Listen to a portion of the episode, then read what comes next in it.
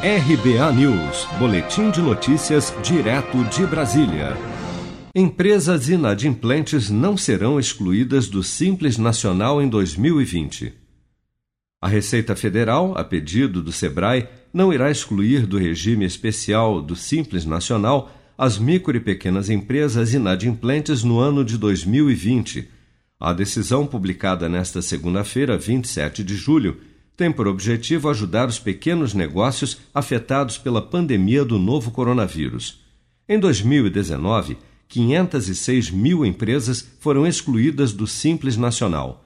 O Senado Federal aprovou no último dia 14 de julho um projeto de lei que agora segue para a sanção presidencial, no qual permite ao governo federal parcelar os débitos fiscais das micro e pequenas empresas enquadradas no Simples Nacional. Para os senadores Alci Lucas, do PSDB do Distrito Federal, a medida é fundamental para que micro e pequenos empresários possam acessar linhas de crédito.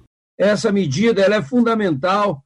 Sempre os, os micros e pequenos empresários sempre ficaram fora do refis e pela primeira vez vão poder fazer como as demais empresas, ter a possibilidade de negociar com o governo e poder realmente ter seu nome limpo e poder agora ter ação, ter margem para poder realmente acessar o crédito, está cada vez mais difícil.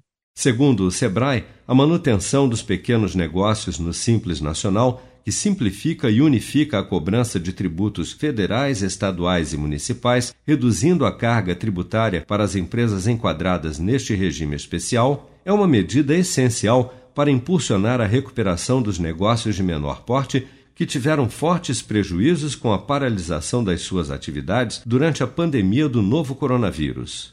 Seja para conquistar sonhos ou estar seguro em caso de imprevistos, conte com a poupança do Sicredi. A gente trabalha para cuidar de você, da sua família e proteger as suas conquistas. Se puder, comece a poupar hoje mesmo. Procure a agência Sicredi mais próxima e abra sua poupança. Sicredi, gente que coopera cresce.